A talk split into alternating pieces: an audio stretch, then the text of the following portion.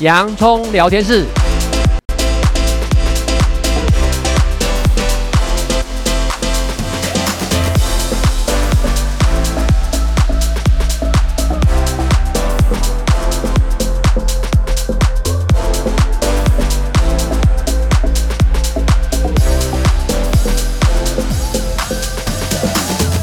这里是洋葱聊天室，人生如洋葱，要勇敢小心的剥，不怕掉眼泪，从挑战中让生命更璀璨，陪你度过生命大小事。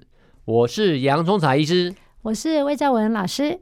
嗯，那我们上个礼拜呢，有讨论到一些青少年饮酒的一些文化，因为毕竟十二月底了哈，这样，那十二月其实呢，也是要慢慢呢一年的结束，进入新的一年。那我们也会看到，因为太阳也比较少，这跟太阳我在想，应该还是有点关系。那有一些情绪障碍，尤其我们特别要关心到，就是一些银发族啊，这样子。因此，我想先请问一下，以台湾这种呢，就是呃，我们讲说自杀完成的这种，因为通常我知道说自杀完成之前一定会有一些忧郁症的一些出现，嗯嗯嗯、是不是？以台湾地区的流行病学统计，老人家还是最多的。其实不仅台湾哦，我们要讲哦，其实从忧郁症这件事情。随着年龄增加，它就会提升，这个是在全世界普遍的现象。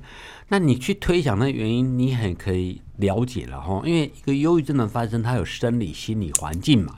那生理会、心理会互相影响。年纪大的时候，人就一部机器，你可能就容易，比如说退化性关节炎呐、啊，疼痛不舒服，行动受限哦，糖尿病、高血压、心脏病哦，那三高咯。哦，等等的问题都会让你身体不顺，你身体不顺，你心情就不舒服嘛。哦，那所以这就是风险就是来喽。再来呢，另外一个就是说，哦，你周遭的环境在变化，因为呢，这时候你机器，你的人的这一部机器在退化，你周遭的人红铁的少，白铁的多啊，生离死别，你就慢慢在面对。而大家要知道。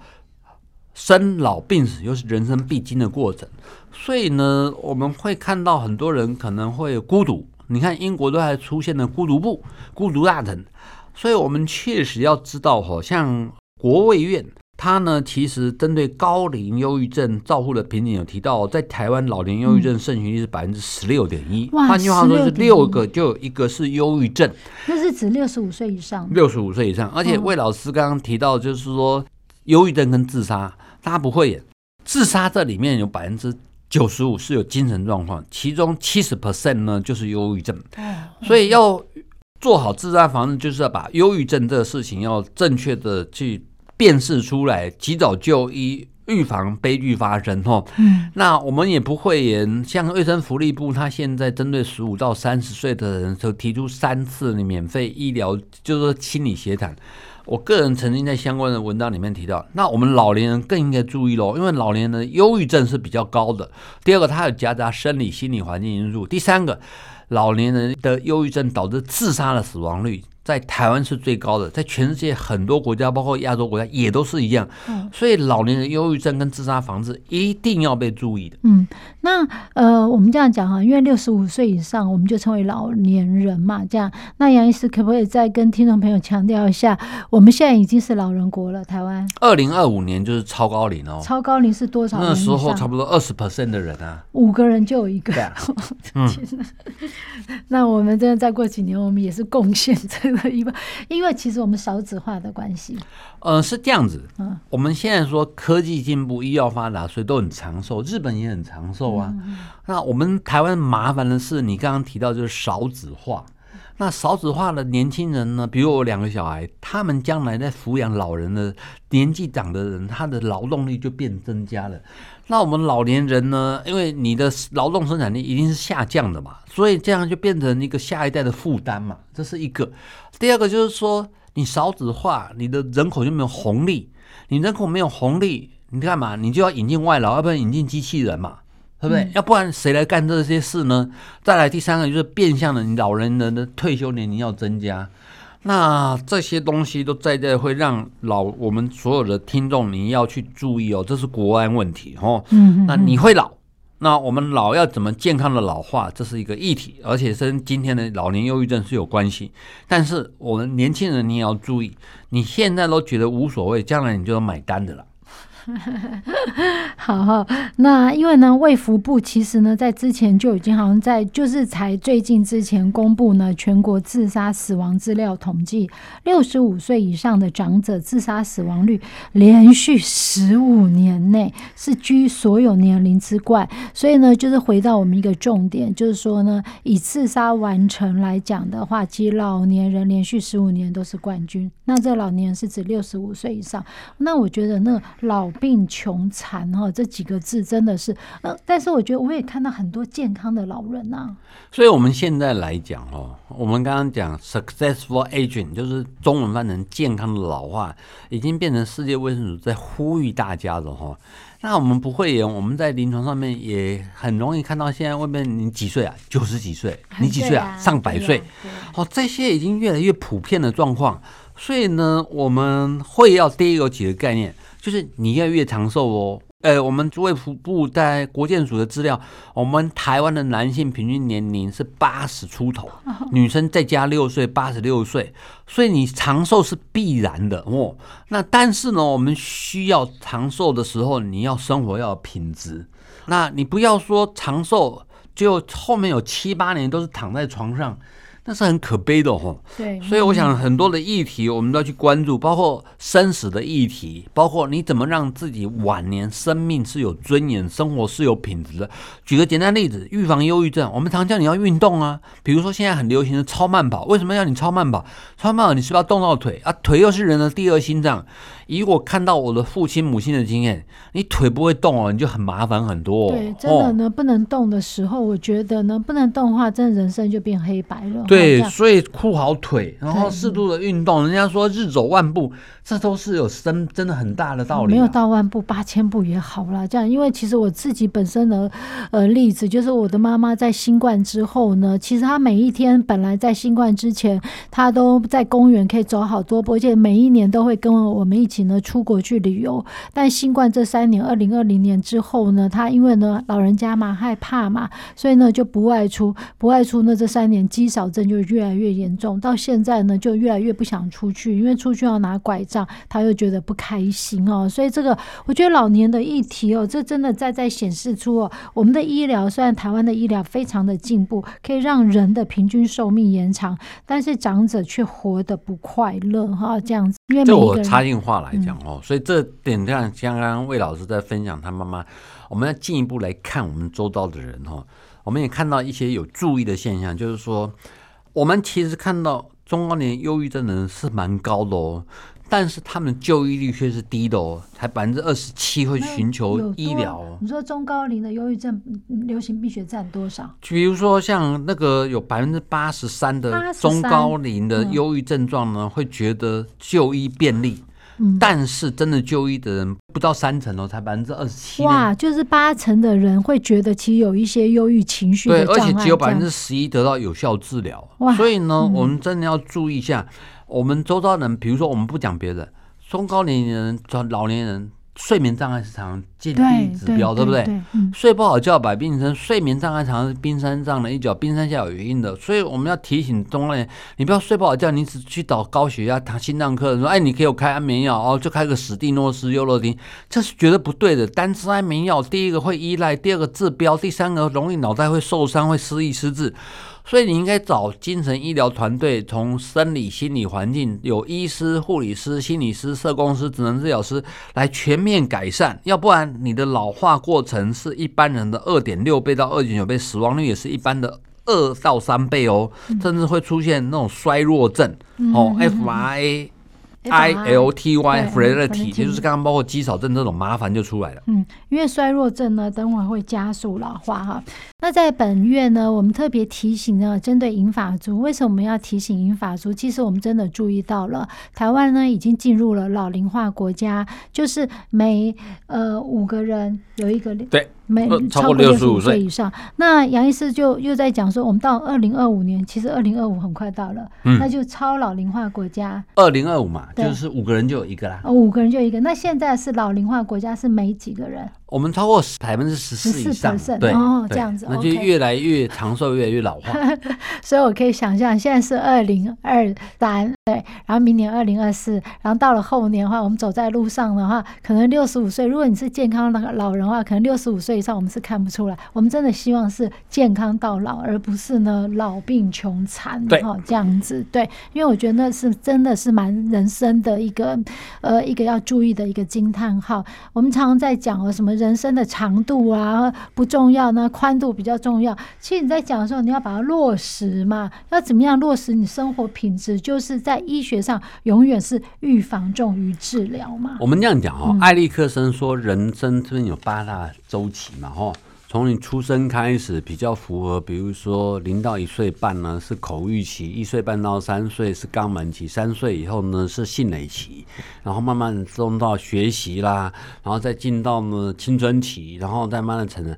到六十五岁这是一个很重要的阶段哦，因为你在回顾生命，对回顾生命的。比如说我们很喜欢有一部电影叫《一路玩到挂》，对对对？对对，那个东西它就是讲到两个老人呢，他们都得癌症。然后呢，两个很棒的演员呢，他们就在想，我怎么样去要活得有最后的阶段是活得有意义的，义。所以他们有写生命清单呐、啊，对对，对，有遗愿呐、啊，要十件事啊，对不对？对对对，所以那个时候我都看得很感动，都在掉眼泪哦。对对对，对，所以你会觉得说，我们要知道，我们常常也提到说，哎，这个老人要四个老嘛，哈，要健康，要有。老友，老友要有老本，老本要有老狗，要有老伴，老伴哦。那你真的，我们不要，我们现在越来越歹摆脱。所以，我们今天的主题虽然是在谈老年忧郁症，但是我早期我们有一个叫做马丁塞利格曼，马丁塞利格曼这一个很棒的一个精神科教授，他早期就是专门在研究忧郁症的哈。他甚至可以创造忧郁症的老鼠。那怎么老鼠呢？很简单。我呢，把它丢在水池、游泳池里面，然后让它自由自在的游。等到呢，它开始不想游要上岸的时候，我就开始呢拨它，让它上不了岸。六分钟哦，简单的六分钟。这老鼠当东西南北都上不了岸的时候呢，它就放弃不游了。这个时候就忧郁症就发生了。那这个很呼应到人就无助无望哦。所以呢，我们现在马丁·塞利格曼呢，他从早期这个从这个无助的忧郁症的老鼠习得无助感，学习到说，让我们提醒一下，我们会不会不要掉到忧郁症的时候，更早期的时候，我们就要健康。所以呢，我们会在今天虽然提到忧郁症，忧郁症因为会衰弱症嘛，吼，衰弱症就是生理功能丧失为限的一种老年疾病症候群，它包括减体重减轻啊，肌力减退，活动力下降，动作缓慢，疲惫等等。但是我们记得，我们至少要四根柱子要顾好，要能睡、能吃、能动、能笑。这个呢是预防这个恶性循环非常重要的四根柱子。能睡的话，晚上十一点睡到早上六点。嗯，年纪大的人睡眠时间会变短，但是你掌握睡眠的品质要好。现在有很多什么 watch 啦，这种手表啦来监控你，比如说深睡的时间，你能不能至少超过一小时？那你重点在品质好，你不要每一天一定要硬躺床躺个十小时，那是不对的。我们很多老年人就会发现这个麻烦，然后能吃。吃呢，能够喝鲜奶，喝吃香蕉，吃地中海饮食，坚果，然后呢，有深海鱼油，青鱼啦，然后能动运动，三三三，一个礼拜至少三次，一至少三十分钟，让心跳跳到一分钟一百三十下，出出汗，然后中度有氧运动，搭配一些超慢跑，然后能够笑。我们告诉你，每一天要笑，笑能够增加安多酚的分泌。如果你今天不会笑，你回去拿个筷子，拿个笔，对着镜子咬着，让他笑容出现，咬十五分钟，这个神经心理学上面会出现脑内啡的分泌。就会让你减少忧郁，这都是很重要。嗯，所以呢，其实呢，如果常常呢来，呃，是我们生活练习题好朋友，一定常会听到杨医师去分享哦，能睡、能吃、能动、能笑。其实这种是就是渐进性。呃，以我自己个人经验来分享好了，如果我睡得好，然后白天呢也能动一动，哎，这两个基础最重要基础顾好以后，自然呢，我呢，哎，就会想要找朋友呢，哎，去吃吃好吃的东西呀，然后呢，就会。觉得笑得很开心啊。所以呢，其实如果你一下子没办法全部做到，就从睡好觉开始啊。嗯。然后呢，白天能够呢动一动。那刚刚杨医师有提到，就是国健署提醒的三三三，一周至少三次，一次三十分钟，心跳一百三。那常常就会有人问我们说，那我这心跳怎么算一百三？其实没有关系哈，这种我们只是一个呢说法。那你就记得，你能够呢每一天呢动一下。如果呢，你做不到呢，一周三次，一次三十分钟，三十分钟。如果你觉得很累，那每一天一次啊。杨医师有提过一一一哈，这样每天一次，一次十分钟，快走嘛，让你身体有点呢微喘微汗，这样子也很好。因为毕竟老人家呢，其实你自己还要顾及你自己的一个体能状况。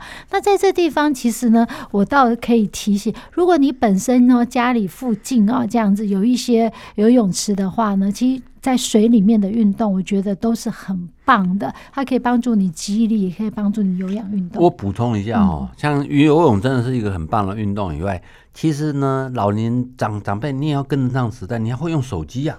手机是不是有 YouTube？YouTube 呢？你不要认为那是年轻人的，对，YouTube 现在超慢嘛，你打三个字，超，超级的超。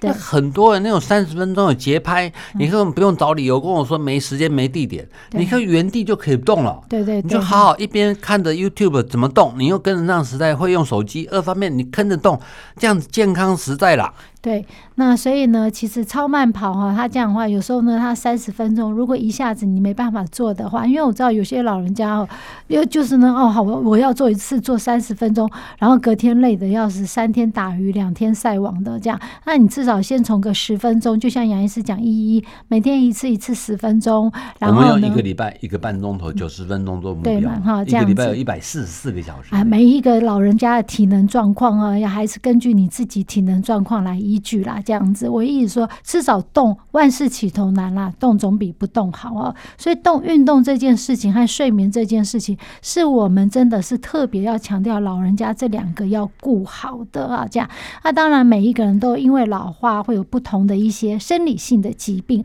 那就呢根据那有呃有一个重点，就我们真的常在临床上看到说，哦，我睡不好，我正好呢有看心脏科哈，慢性病嘛，就叫医生呢开个药，那要医生呢就开一个，比如说。镇静剂啊，让你会放松干嘛？那吃多了，杨医师真的会成瘾哈。所以呢，嗯，对，而且治标不治本，治标不治本，因为潜在的一定有压力跟负面情绪。对对对哈。第三个会容易失忆失智。对，所以镇静剂有吃多了，真的呢要注意，它有另外一个风险存在。所以真的，如果因为这样子的话，你不如呢，其实呢就在就近呢身心科诊所，因为身心科就是顾好你大脑的功能的这样子。那这些呢都是你呢在列入我们的健康。存折里面的一个元素哦。